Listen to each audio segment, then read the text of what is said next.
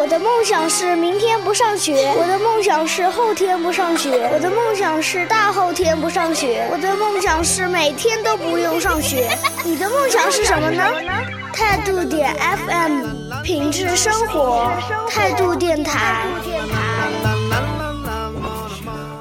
听说啊，拉特驴去上电台都会有好几万人在听呢。啊，真的？那那我们赶快去电台啊！你傻呀？你又不是驴，去电台干嘛？哦，那我要干嘛？哈哈哈，当然是去找头驴了。那不就变成电驴了吗？驴吧同乐会，我们的目标是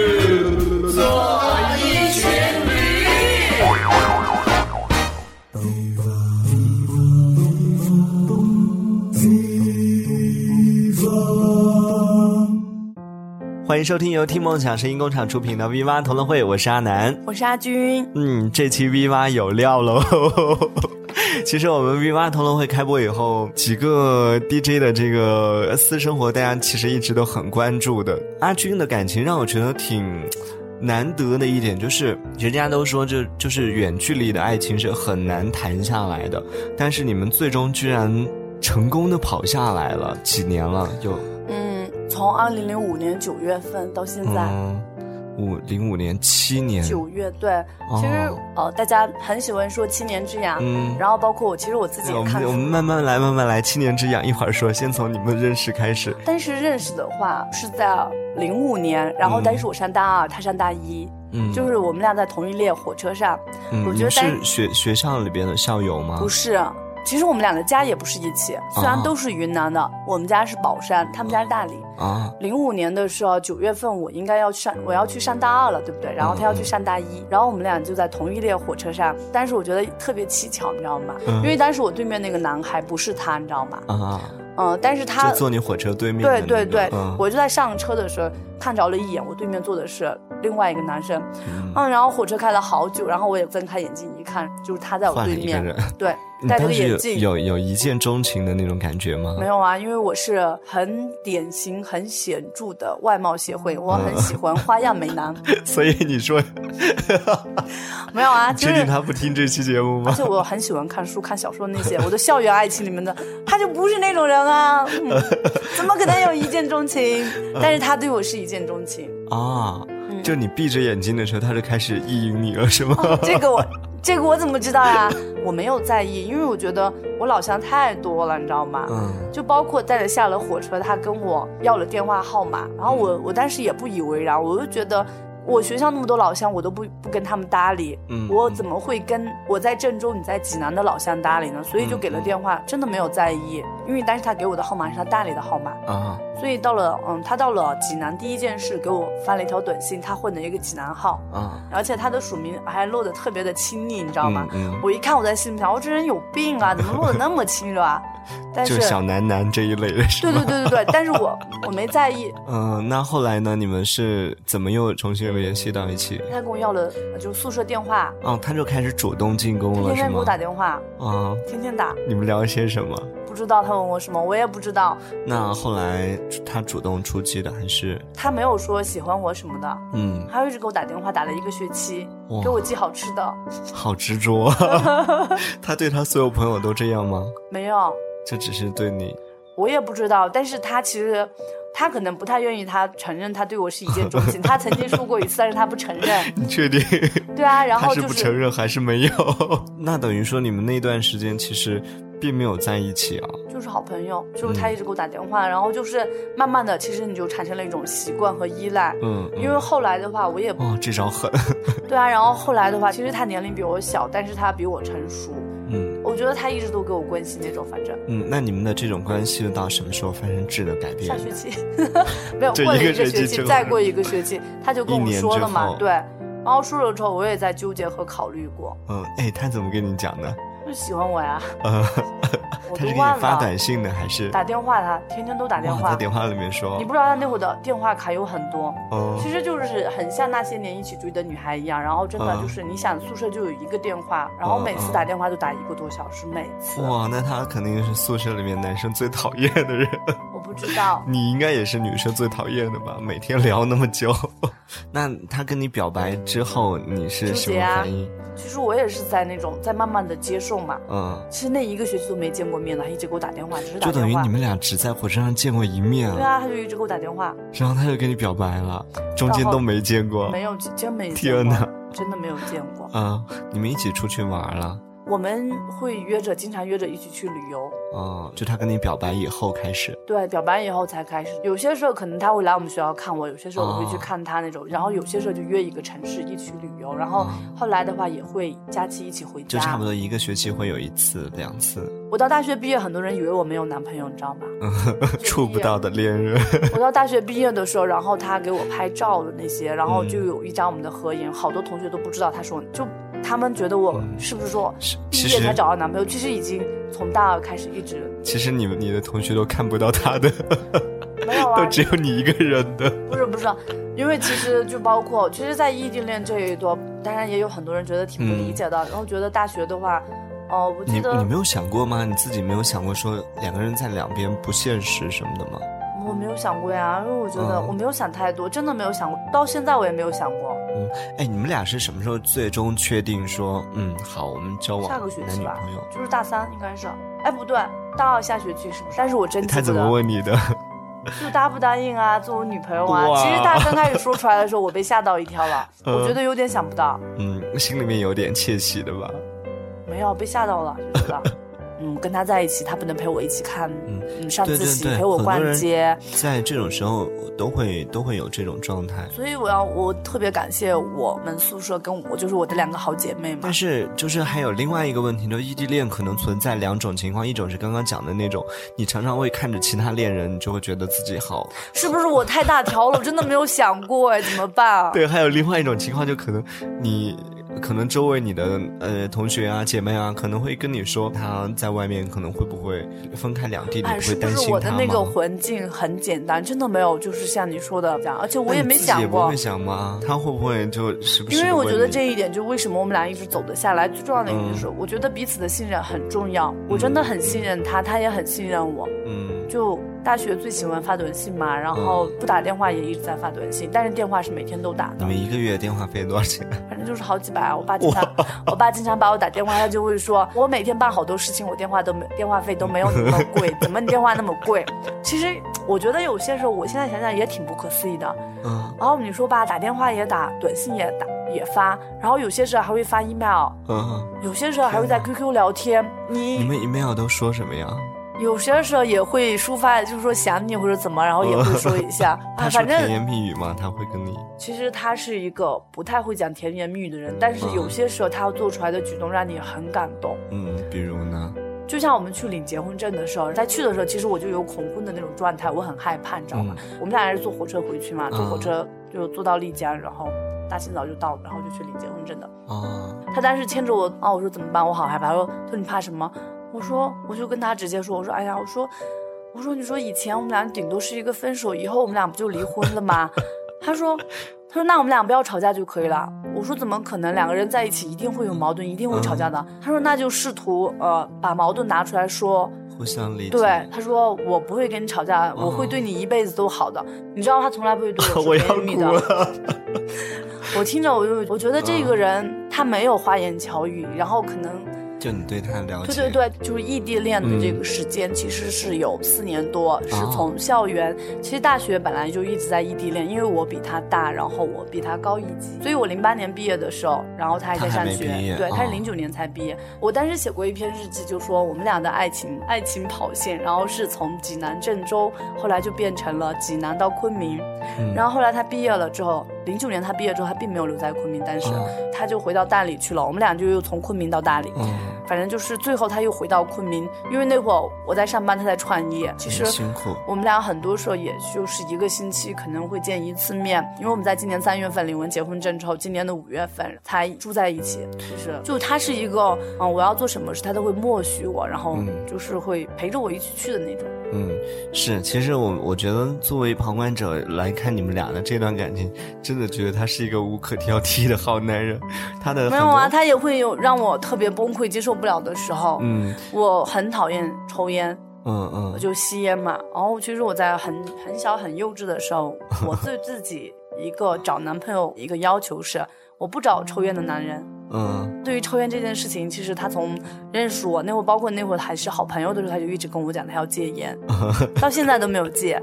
而且回到家的时候我就很烦，你知道吗？因为闻到烟味我真的会咳嗽。嗯，所以他就会不在客厅抽烟，然后跑到厨房，因为他在家里做饭是他在做饭嘛，嗯厨房是他的阵地，跑到厨房抽烟，跑到厕所抽烟。我觉得我们两个不会说谁对谁产生一种敬畏感或者怕谁，是一种互相尊重。嗯，那么多年都是。真的有一些东西是，当你喜欢一个人的时候，你会去包容对方的。像阿军是一个拖延症很严重的人，对啊，然后昨天晚上他哎呃我们在看电视还在什么，然后他说、你总是迟到，他在对我说，因为大学的时候其实有一次经历就是，但是也是他来我们学校看我，嗯，然后他就陪我去我们学校拍照，然后拍了照我就说我要上去考一下照片，嗯。郑州的夏天很炎热，嗯嗯，然后他就在我们宿舍楼下的那个石板上坐着等我。结果吧，我一上宿舍我就我就忘了，然后我就我就自己在做自己的事情，我就忘了。其实当我下来的时候，一个半多小时了吧，他都喝完两瓶可乐了。然后他就说：“哎，你终于下来了呀。”他不会跟我发脾气，他就他就只会笑着对我说：“哎，你终于下来了吧？”嗯就包括有些时候我脾气特别差，我心情特别糟糕，然后我就无理取闹的时候，嗯，他就会笑着对我。包容，对嗯，不会觉得就是他心里面一直有压抑着一些东西吗？一直忍着你，总有一天会爆发。他本来就是一个很宽容的人，就是你看他为人处事上面，嗯嗯，嗯，然后他会有很多那种，就他能够去找到别人，善于去发现别人的好的一面。对吧？在他眼里，他就觉得我特别白痴，但是我他又觉得我特别善良，他可能觉得就这样。但是你们就这一路走下来都很顺吗？没有过那种波折啊？我就记得有一次，就是大三升大四这个期间，嗯我就感觉有一段好像他在瞒着文自己的，就是可能就是沉醉在自己的世界当中，对我有点怠慢。忽略了。对，然后我就要跟他分手。其实我说的分手不是真的要分手，嗯，希望他能够挽留对你。然后就没有在一起，就没有我们两个是没有吵架的，就没有出现过说大吵或者什么分手，他也没有联系我，然后我就觉得心里面很难过，嗯所以我就直接换了电话，啊我就不理他了。本来说要约着一起呃去上大学，但是我那个时候对他也有一个小误会，嗯我以为他不愿意跟我一起去上学，啊其实是因为他妹妹考上了大学，他送他妹妹去上大学，啊！然后从昆明直接飞哈尔滨。啊然后我就对他有更深的误会，所以我就没有联系他。然后我去到大学的第一件事情，我就把手机号码换了。但是其实我心里面，但是也是放不下了嘛，所以我另外那个号码，我就把它养着他，你知道吗？然后就新买了个号码。那一段的话，我们宿舍电话也坏了，我们俩的联系也就断了，真的断了。因为我当时也不上 QQ 啦，就为了不愿意要跟他对对对对，他给我发 email 我也不理。而那个时候刚好出现了一个女的，就一直特别喜欢他。嗯然后两个人后来是不是也擦出火花，我不知道。到了好久好久以后，我有一次一不小心上 QQ 就忘了隐身，他就问我你现在还好吗？嗯，所以你平时你上都隐身上是吗？要么就不上，要么就隐身。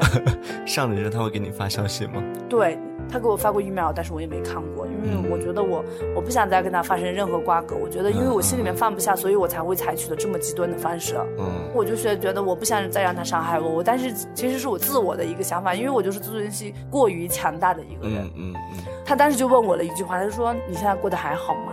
你嗯，知道我我看到这句话的时候，我就在那泪流满泪如面。雨下。但是我当时就我跟他说我很好，谢谢。哦，我就好难过。对啊，然后当时我就下 QQ 了，你知道吗？然后后来就给我发 email，很长的一封是吗？也没有很长。他是一个不善于表达的人，他也不会甜言蜜语，他就说他错了，他就觉得兜兜转转，他觉得我和他是最适合的，嗯但是我也没理他。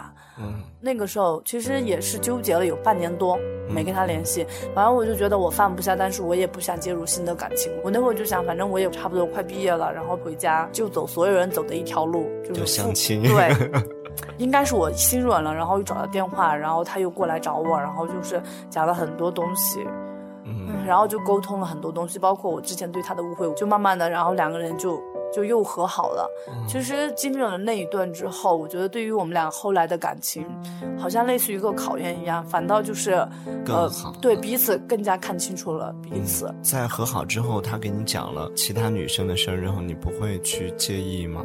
就像你刚刚讲的一样，你会觉得这段感情里面有一点瑕疵，有点不完美吗？我觉得有些时候我就觉得像饭店一样，那个女孩就就是喜欢他那个女孩还主动找到了我，你知道吗？啊，就在那个在校内晚上就跟我哭诉各种，就说他怎么不好，怎么坏。我当时就一直在安慰他，一直在劝他，因为我是属于那种你知道吗这？事儿只有你干得出来。对啊，我就我是属于心很软、很白痴的人，你知道吗？嗯，后来到最后，后对啊，我还在安慰他嘛。到后来他就他又说我不好，又在骂我，就觉得那个女孩为了找到我，真不知道她可能应该很辛苦才找到我的吧。我说你的悲伤是你自己的，你干嘛要拿出来晒啊？我当时跟他分手的时候，我我在那半年之久，我心情从来没有好过，嗯，我也没跟别人任何人一个人说过，我觉得那是我自己的。好了，现在全网络人都听到了。好，那我们暂时先聊到这儿。关于阿军和他的朱先生的故事，我们一会儿接着聊。同时也欢迎在听节目的朋友，可以通过新浪微博搜索 “V 蛙同乐会”的官方微博 “V I V A 同乐会”来给我们留言，或者是通过微信添加六七五零四三四三七六七五零四三四三七为您的好友。最后就是收听我们的节目录音，可以登录到我们的网站三 w 点 i m x 点 f m 来进行下载录音收听。哎哎，下雨了，嗯，都不能去逛街耶。可以回家，回家干嘛？回家听 V 八。哦，对，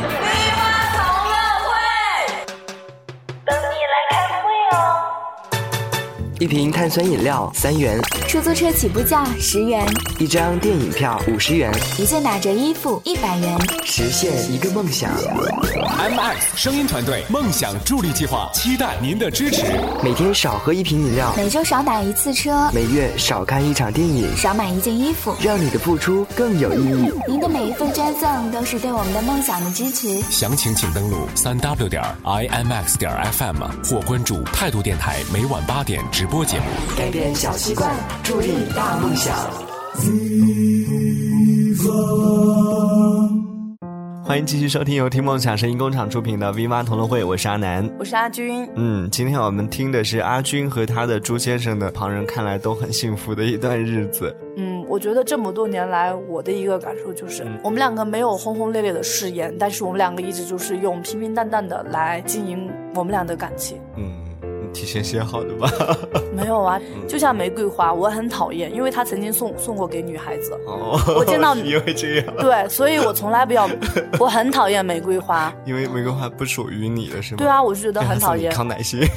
没有啊，我觉得我们俩那么多年来了，我也不需要那样的浪费。很多时候他的一句关心，或者就是一个很体贴的一个动作，嗯可能比玫瑰花更有意义。就包括很多人知道我跟他领了结婚证，结了婚之后，他们会问我，哎，你的钻戒呢？钻戒呢？我跟他们说没有买，然后他们说啊，你裸婚啊，你胆子太大了吧？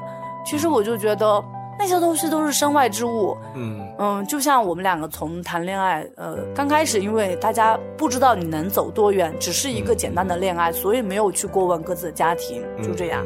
到后来去见家长，两个人觉得这个人今后是我愿意想跟他一直走下去，然后想要跟他结婚生小孩，怎么怎么这样的一个人，所以才见了家长。我觉得比较幸运吧，我们两家就属于家庭条件都差不多，都还好那种。阿军和他的朱先生也用实际行动向我们证明了远距离其实是可以谈成的。其实异地恋真的很辛苦，是，比如就比如说像在大学校园里面，我觉得最亮丽的一道风景线，应该就是、情侣之间对一手对小情侣，然后手拉手一起上自习，然后一起吃饭。其实异地恋是体会不到这个的。如果你生病了，陪你去的永远是你们你的好姐妹。嗯嗯，如果说你想要逛街，陪你去逛街的永远还是你的好姐妹。而且在那好姐妹都出去约会的时候，就只有自己落单了。所以说，如果说你想要异地恋，我觉得首先你要有一颗简单的心，对，要耐还得有对有些时候我挺感谢这段异地恋的，嗯因为有了这段异地恋，所以我才会，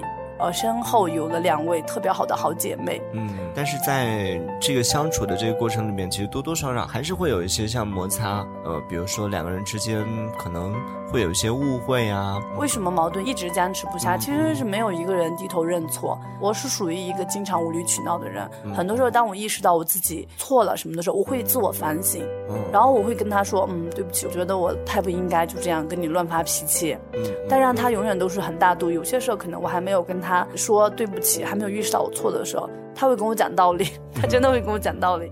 他想要给我买任何东西，我都会想，我们都在上学，如果他给我买了，他为此付出的代价必须就是克扣自己的生活费来给我送礼物，我不需要这样的礼物。所以我这个观点从来都是立场非常坚定的和他表明我的这个态度。家里面不管什么事情，基本上都是他在为我打理。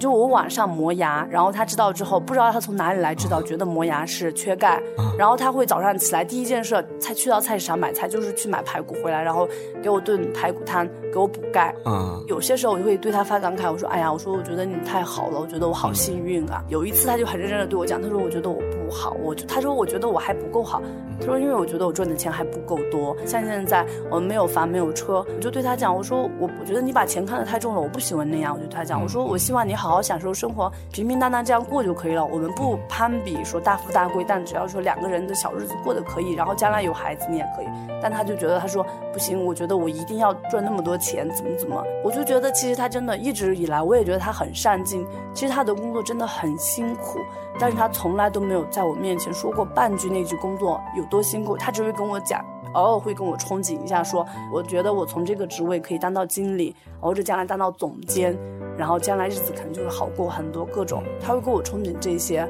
他可以包容和接受我的所有，然后他对我的每次我的家人来看我，就是假如来昆明的话，我觉得他他接待他们的那种方式，让我心里面会觉得很欣慰、很开心。嗯嗯，就是他真的是把我家的家人当成了他自己的家人，把我的朋友当成他的朋友。其实你刚刚也讲了很多，就是关于他做的一些小细节的一些东西，有没有哪件事情是曾经让你觉得特别特别感动？有一次好像是我们宿舍有一个女孩跟我发生了小矛盾，然后我心情特别不好，所以她当时是就一直给我打电话安慰我。其实第二天她就嗯一个人坐火车从济南到郑州，她就来看我。刚开始其实她是准备直接要走到我们宿舍了，但是她记不住了，所以她没找着。后来她就她就只能暴露了，她也没说，但是她还是想卖关子。但其实我已经知道了，她就跟我说，她说你到学校大门口，然后我当时我说我说为什么要去？我不想去。因为我在宿舍，而且我第一天哭的很厉害，我眼睛也是肿的，你知道吗？后来我就大概我就想，他这么强硬的要我去，是不是？难道他去了吗？我还是有点呃怀疑。后来我走走走过去，哎，我就发现他真的就在学校大门口等着我。然后我觉得心里面挺温暖的吧。然后其实本来他也没有必要来，就是一个小事嘛。嗯。他先是安慰我，安慰我之后又开始给我讲道理。嗯。他又在学校陪了我玩了好几天，因为那会儿我已经大四，我要毕业了嘛。啊。骑着自行车带我，就是。就终于感觉像谈恋爱了。对啊，然后就是 在我们学校的各个嗯大楼帮我拍照，反正一路走来就觉得挺挺感谢这个人的。嗯。就以身相许了吧。他挺好的，就是。嗯。我觉得他给我的惊喜和感动，其实真的很多很多，就包括他工作了之后拿了第一份工资要给我买一双鞋，可能是我特别容易受感动还是什么，我也不知道。我觉得还挺多的。他是真心的好。哎，对，你们俩在家里面会，你除了叫他朱先生以外，有没有一些？我在家不叫他朱先生啊。你叫他什么？我都叫他叫他名字或者叫他亲爱的，然后有些时候他也他也会叫我亲爱的，然后有些时候他就叫我讲不清，因为他觉得我就是一个就是无理取闹的人，然后就是跟我讲道理从来都讲不清的人嘛。然后有些人他会叫我八戒。为什么叫你八戒？他会觉得他是朱先生，所以你没有没有。他说我长得丑啊，然后包括最近我跟你讲，我觉得我真的是太太郁闷了。他大学的时候，他本来的身材应该属于结实壮的那种，对不对？工作了之后，他就变得起了个大油肚，然后长得胖胖的，就说他那腰简直就是水桶，对不对？我们俩住在一起之后，他经常就煲汤各种，然后我现在就跟他从五月份就一起住了之后，到现在不长了三三公斤多吧？然后他就开始说了，唉，怎么你的腰那么粗呀？你看看你的腰那么粗，怎么那么胖啊？哇，然后我就特别火大，特别来气，然后我就开始那种喷，就骂他了嘛，嗯，就真的很生气。我就想，我说天哪，我说你胖成那样，我从来没嫌弃过你。我说你看，你拍婚纱照时没发现吗？我身材多好，真是的，因为我选的婚纱全部都是显身材的嘛。嗯然后他就说没有啊，你很胖呀，你看你的肚子那么大，腰那么粗。你不知道我气气不打一处来，然后特别气愤，特别愤怒，真的。那你呢？你叫他？我叫有声叫他亲爱的，把我惹毛了就直呼大名啊，就怒吼啊。那你最后就是你对他有没有一些什么期望，或者是想要对他说的话？不要抽烟，不要抽烟，戒烟戒烟，因为我真的很讨厌抽烟。祝你们俩幸福，早生贵子。你准备什么时候要孩子？不知道。加油了！谢谢阿军和我们掏心掏肺聊了那么多，我觉得有机会一定要请他来听一个他的版本。也希望大家可以通过我们的新浪微博关注我们 V I V A 同乐会，或者是可以通过微信添加六七五零四三四三七为你的好友。最后呢，就是登录我们的官方网站三 W 点 I M X 点 F M 来下载我们的历史节目录音收听了。好，那我们下周 V 八同乐会当中不见不散喽，拜拜，拜拜。我的宝贝，宝贝，给你一点甜甜，让你今夜都好眠。我的小鬼，小鬼，逗逗你的眉眼，让你喜欢这世界。哇啦啦啦啦啦，我的宝贝，倦的时候有个人陪。哎呀呀呀呀呀，我的宝贝，要你知道最美。